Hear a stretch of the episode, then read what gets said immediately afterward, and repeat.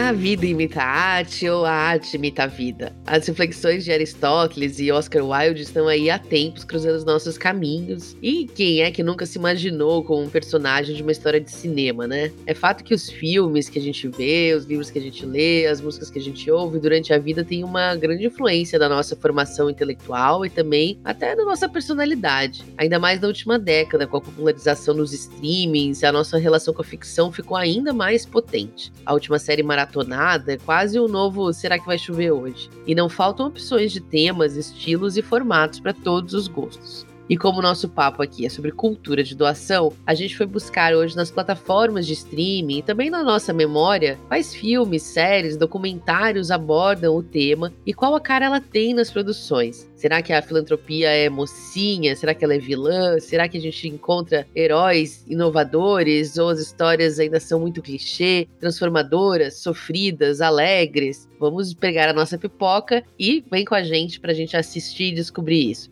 Eu sou a Roberta Faria. Eu sou o Arthur Lobac. E como a doação é retratada na cultura pop nas telas, é o tema de hoje no Aqui se faz, aqui se doa.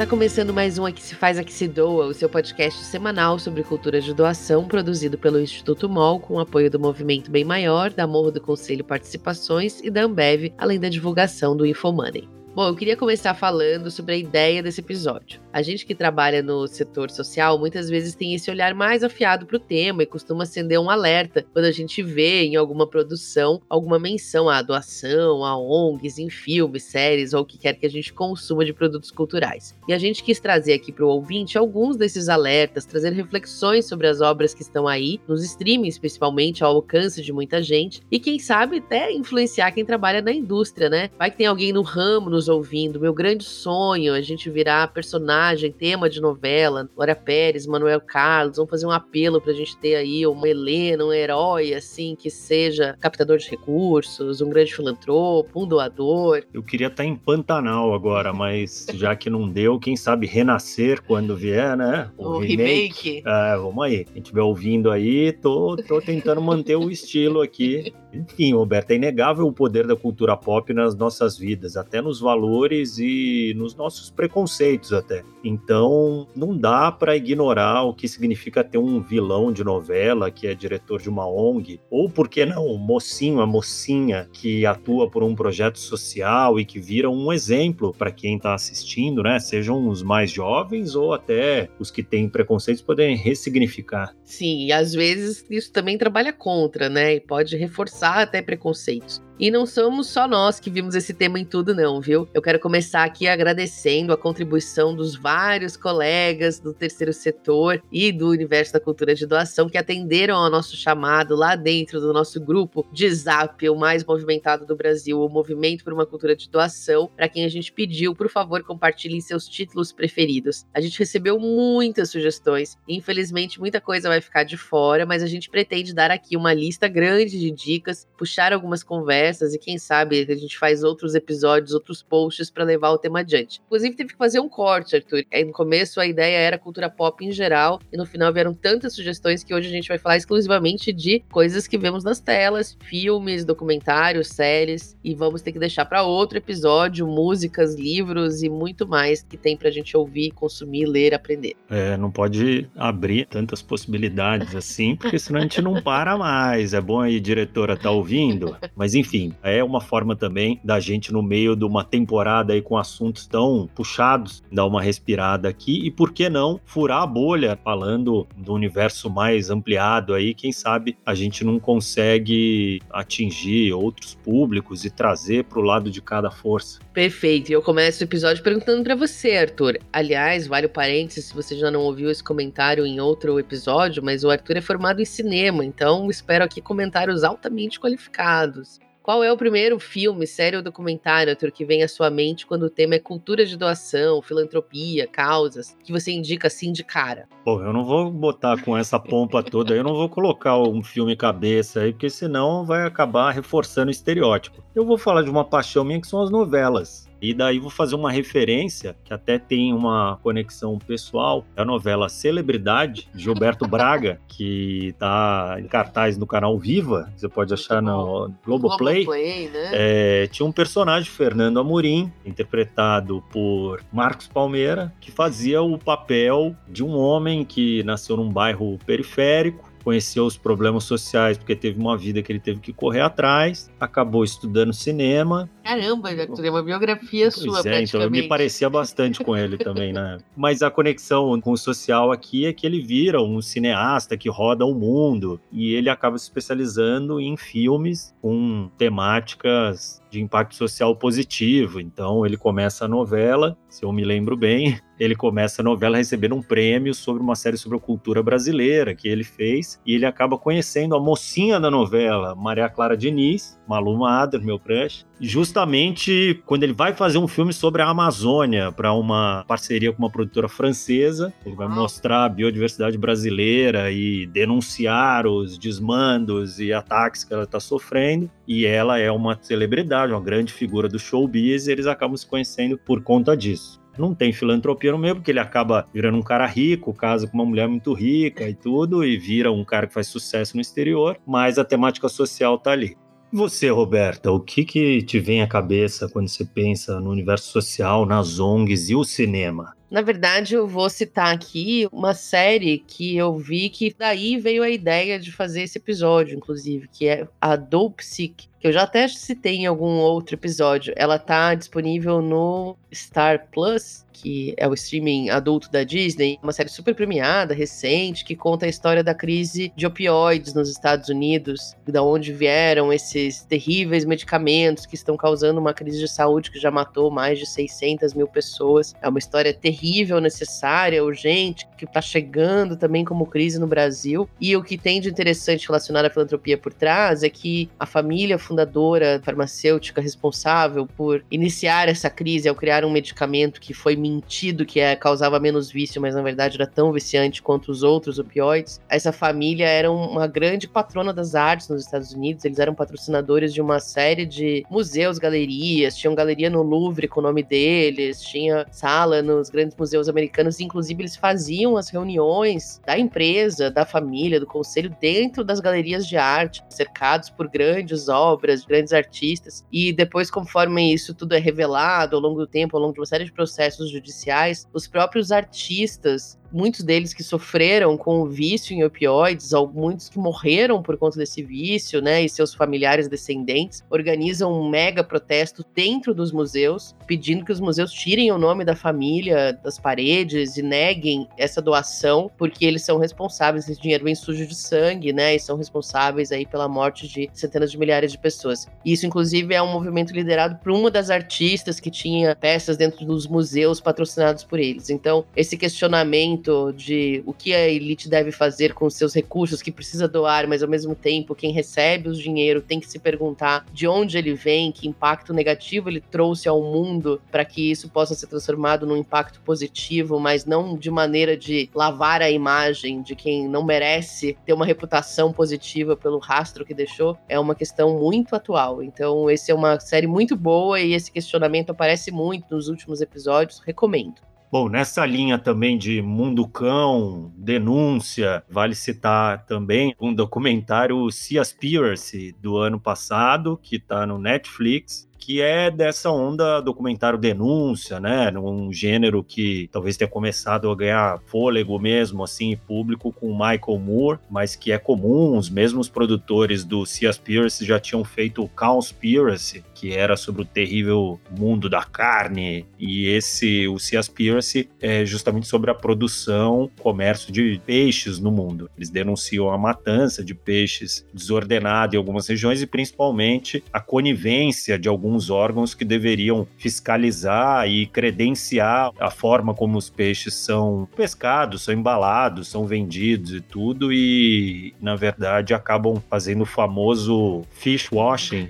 Tem uma relação interessante né, entre as organizações que recebem doações e a própria indústria financiando essas organizações. É, e é interessante porque a crítica é bem direta a essas organizações que dão o um selo de produto sustentável ou ambientalmente responsável. Outras ONGs entram num papel de mocinho no documentário, principalmente a Sea Shepherd, e no final das contas o documentário acaba se posicionando de uma forma muito parecida com o Paul Watson, né, que é o criador da Sea Shepherd, que é pregando que as pessoas não consumam peixe, que é o que no final das contas foi a grande polêmica do documentário, a discussão que ficou após esse documentário. Eu adoro os documentários do Michael Moore. E aqui no Brasil, quem faz também documentários assim, com essa pegada mais pop, é a diretora Stella Renner, que tem alguns bem interessantes que também estão relacionados a causas sociais e que trazem também a participação de organizações do terceiro setor. E, inclusive, são documentários financiados por uma organização que é o Instituto Alana. E uma das produções do Instituto Alana e da Stella Renner recente, que também tem esse tema ambiental, e aí não é um documentário, é uma ficção, mas com um pé forte na realidade, é o Aruanas, né? A série disponível no Globoplay, lançada em mais de 150 países, tem como protagonistas ativistas ambientais e aí trata da luta delas pela preservação da Amazônia, a luta contra o garimpo. É, são três líderes de uma ONG, a estagiária, que investigam crimes ambientais e, claro, por trás disso tem questões políticas, tem dramas pessoais. É, fez bastante sucesso a série e é muito legal a gente ver, né, ongueiros como heróis de qualquer assunto, né? Né? Como esses meio Indiana Jones, meio aventureiros, né? Isso é sempre uma imagem nova, bem diferente da que a gente vive geralmente dentro de um escritório, dando telefonemas, mandando e-mails, indo a reuniões. Então é massa ver isso assim de uma outra perspectiva, que é mais fantasiosa, mas é inspiradora. É, Aruanas tem um perfil mais desse que normalmente a sociedade enquadra como eco chato, coloca as ativistas ali como as figuras que brigam por tudo, que é essa famosa crítica crítica aos zongueiros, mas é muito legal porque, enfim, é ótimo, né? Ter uns ecochatos ali retratados como destaques, porque o mundo seria bem melhor se tivesse mais ecochato e menos os criticam eles. Então eu gosto muito da série, obviamente, ainda mais a gente sendo do setor e tudo. Tem críticas até técnicas ali de algumas coisas, mas é muito legal ver na Globo com a Camila Pitanga, Débora Falabella, Thaís Araújo, retratando esse universo e não pagando de bonita, simplesmente que o que em algumas novelas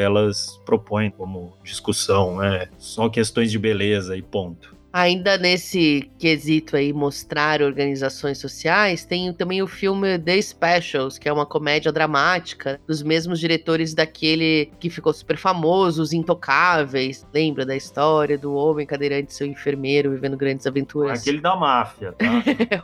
E esse se baseia na história de vida de Stefani Benhamou e da Tatu, que criaram duas organizações dedicadas a ajudar jovens com autismo. O filme encerrou o Festival de Cannes de 2019 e traz uma reflexão muito importante sobre a dedicação à causa. Ele está disponível no Telecine. Vale falar também de O Menino que Descobriu o Vento, que também é baseado numa história real, ocorrida no Malawi, na África, em 2001, e retrata os desafios acerca da fome. O foco é uma família que depende da agricultura para sobrevivência, né? E, obviamente, que tem o impacto dos fenômenos climáticos, descuido do governo, a falta de união dos moradores da região atuando contra os objetivos da família. O filme narra a iniciativa de um garoto que luta para tentar minimizar minimizar a situação trágica da sua família nesse contexto. Em seu pouco tempo de escola, é, aliado à sede de conhecimento e criatividade em comum, esse menino estuda sobre os princípios teóricos da produção de energia e constrói um gerador de energia eólica capaz de bombear água para irrigação das plantações. Está disponível no Netflix. Histórias reais de empreendedores sociais ou de filantropos são maravilhosas. É uma maneira diferente da gente conhecer a própria história do mundo. Tem uma outra série que fez muito sucesso que é uma mistura um pouco disso, que é A Vida é a História de Madame C.J. Walker. A série conta a história de Sarah Breedlove, mais conhecida como Madame C.J. Walker, uma mulher negra que criou do zero um império de cosméticos para cabelos afros. Visionária, ela teve essa ideia de entrar para o ramo por conta das próprias dificuldades que ela enfrentou enfrentava com seu cabelo. E aí, não só ela revolucionou o setor da beleza para mulheres negras, mas ela também, conforme ela ficou uma milionária, ela também se destacou pela filantropia, pelo ativismo, em uma época em que grande parte dos Estados Unidos ainda vivia sobre leis muito rígidas de segregação racial, que ela enfrentava com muita coragem. Quem interpreta C.J. Walker é a Octavia Spencer, que é uma atriz maravilhosa, vencedora do Oscar de melhor atriz coadjuvante por Histórias Cruzadas. Outro filme belíssimo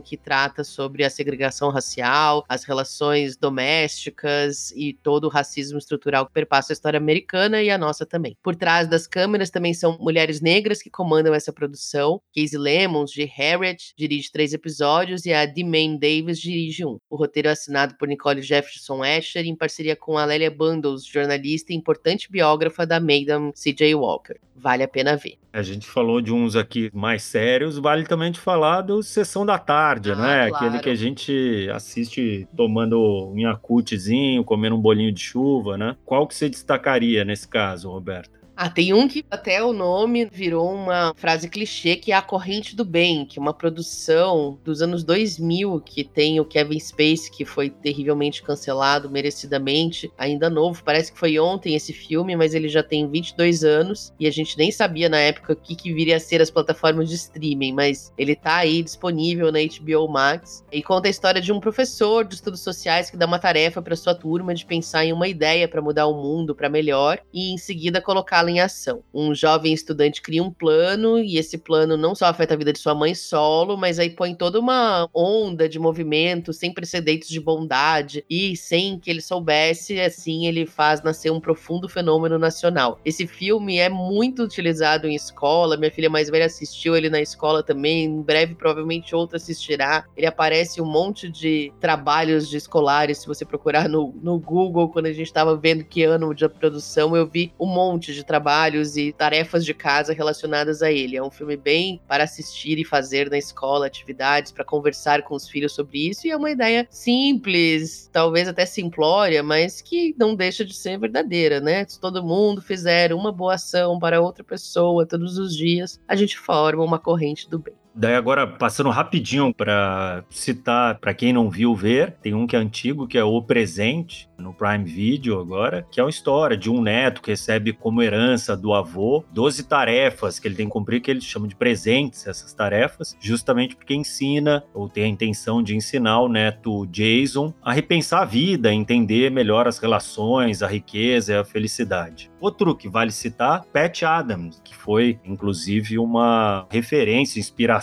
aí pro Doutores da Alegria, do nosso querido Wellington Nogueira. E também, daí um exemplo negativo da entrada das ONGs, que é o Tropa de Elite, né? Eu lembrei desse depois que a gente terminou o roteiro aqui, mas no Tropa de Elite 1, uma ONG exerce um papel importante na história e é retratada de uma forma crítica, né? É uma ONG que atua no morro, onde a maior parte da história se passa, acho que é Morro dos Prazeres, se eu não me engano. E ali o pessoal de ONG é retratado meio como com questões meio de hipocrisia, para dizer o mínimo ali na sua atuação. É, nem sempre é só bonitas histórias.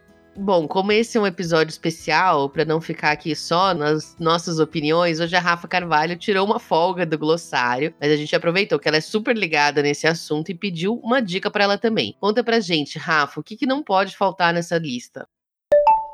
Oi, pessoal. Olha, eu quero recomendar uma série pra vocês e eu vou deixar uma justificativa bem daquelas de amiga que recomenda alguma coisa porque tá muito apaixonada. E essa coisa é o episódio 4 da segunda temporada da série Ted Laço na Apple TV. Eu não vou dar muitos detalhes sobre a série, mas eu vou explicar algumas coisas. Primeiro, é lógico que vale muito mais a pena você ver esse episódio se você acompanhou a série inteira e chegou até ele naturalmente. Mas, se você quiser assistir apenas a esse episódio, você vai entender por que, que eu penso em cultura de doação quando eu dou play nele. Ele se passa em uma celebração de Natal. E é claro que a gente sabe que essa é a época em que as pessoas se mostram mais generosas. Mas o que eu acho muito bonito é ver a forma como cada personagem nesse episódio alimenta essa generosidade. Por exemplo, um dos personagens recebe vários outros que estão longe das suas famílias na sua própria casa para ceia de Natal. E aí a mesa acaba ficando tão enorme que ela ocupa um corredor inteiro. Além disso, cada um leva um prato de comida típico ali da sua família, do lugar de onde veio, e todo mundo compartilha as histórias por trás das receitas enquanto as oferecem ali para os colegas. Também tem um momento nesse episódio em que o protagonista, que tá visivelmente debilitado por estar tá longe da própria família depois de um divórcio com a ex-mulher, opta por ficar isolado no Natal, até que ele é amparado pela chefe dele, que o convida a andar pela cidade distribuindo presentes de Natal para as crianças. A chefe não tinha feito esse gesto no ano anterior e sentiu falta dele, mas ela não tinha feito isso por causa do próprio divórcio que ela estava atravessando no Natal anterior. Então ela entende a dor do colega e, num gesto de profunda compaixão, ela o encontra e na doação de presentes eles veem motivos para sorrir de novo e driblar a dor que eles podem estar tá sentindo. O episódio termina daquele jeito que deixa a gente com o coração bem quentinho, sabe?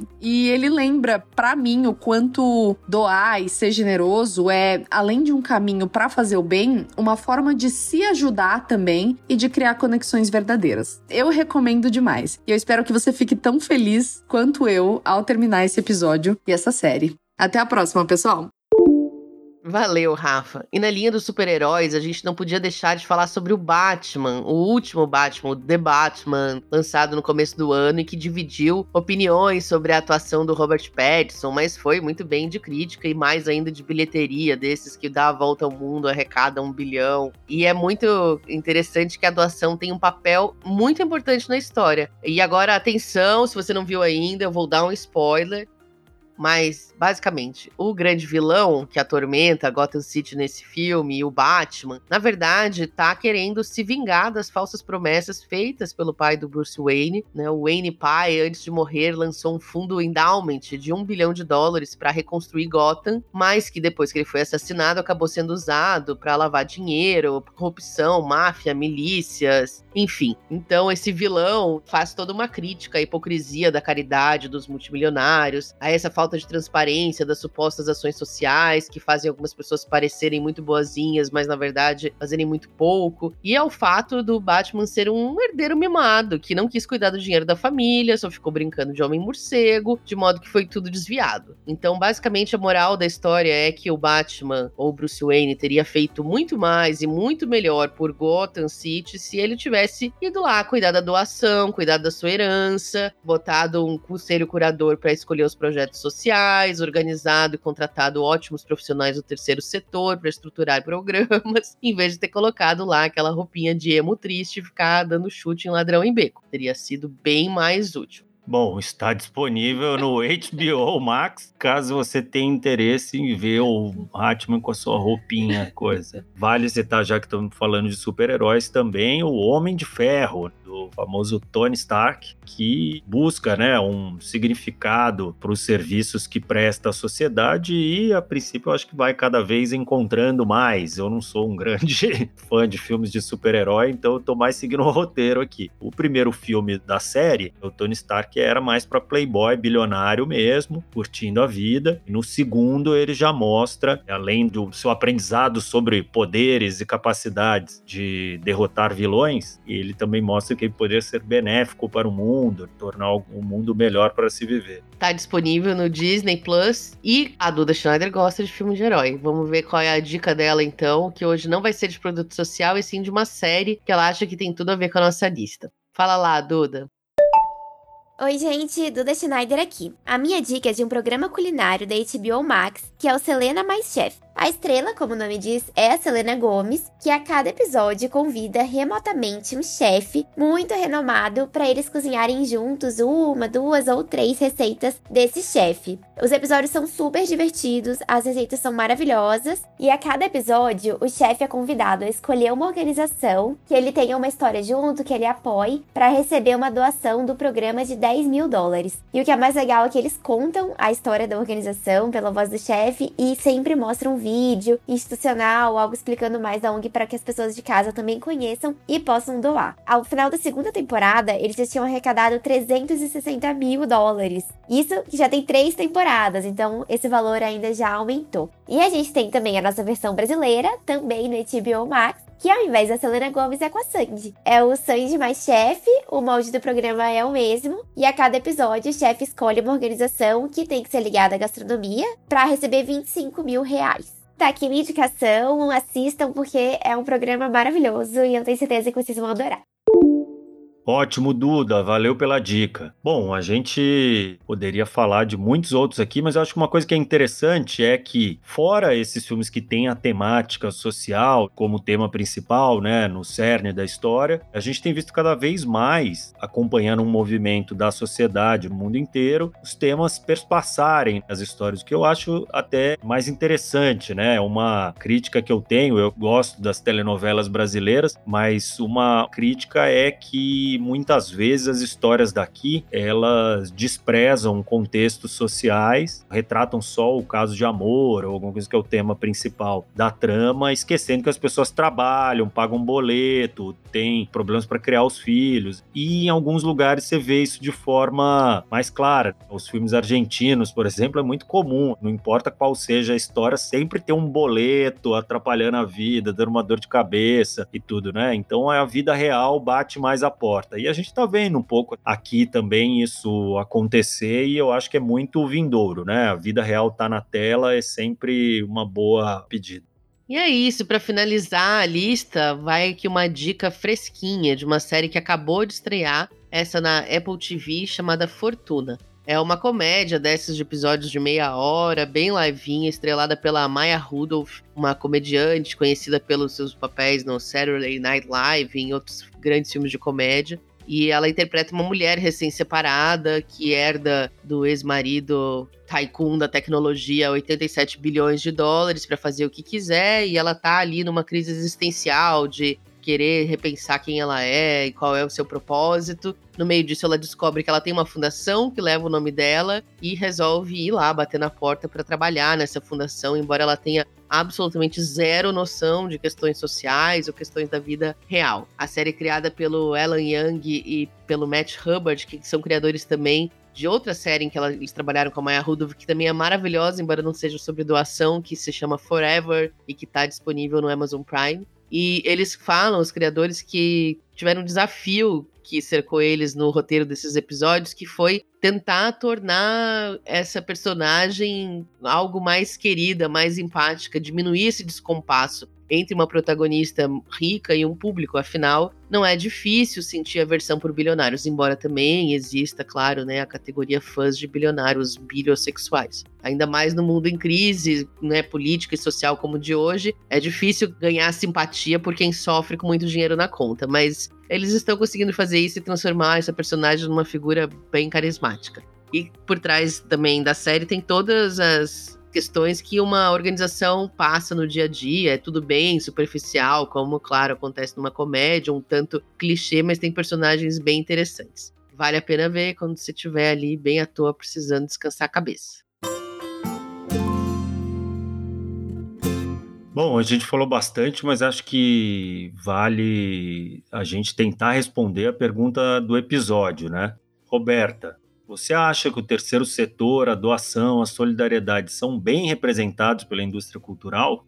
Acho que as questões sociais até que são, né? Questões sociais que são a, o propósito do trabalho do terceiro setor, mas não exatamente o terceiro setor, a doação e a solidariedade. Para isso, acho que a gente é pouco representado, não acho que não é menos até questão de ser bem ou mal, mas de ser pouco ainda representado nas questões, como você falou, que perpassam o nosso dia a dia. Tem muito espaço para criar mais heróis, heroínas, histórias de amor, histórias de superação que passem por questões que a gente vive no nosso dia a dia, pela solidariedade, por questionar o trabalho no campo social, no trabalho dentro das empresas, enfim. Tem muita coisa a fazer ainda. E vamos ficar de olho. Se vocês tiverem outras dicas que a gente esqueceu de mencionar aqui, por favor, compartilhem porque, enfim, é bom a gente poder se sentir representado também nas grandes e pequenas telas e em outros produtos culturais. E a gente pode trazer isso aqui em próximos episódios.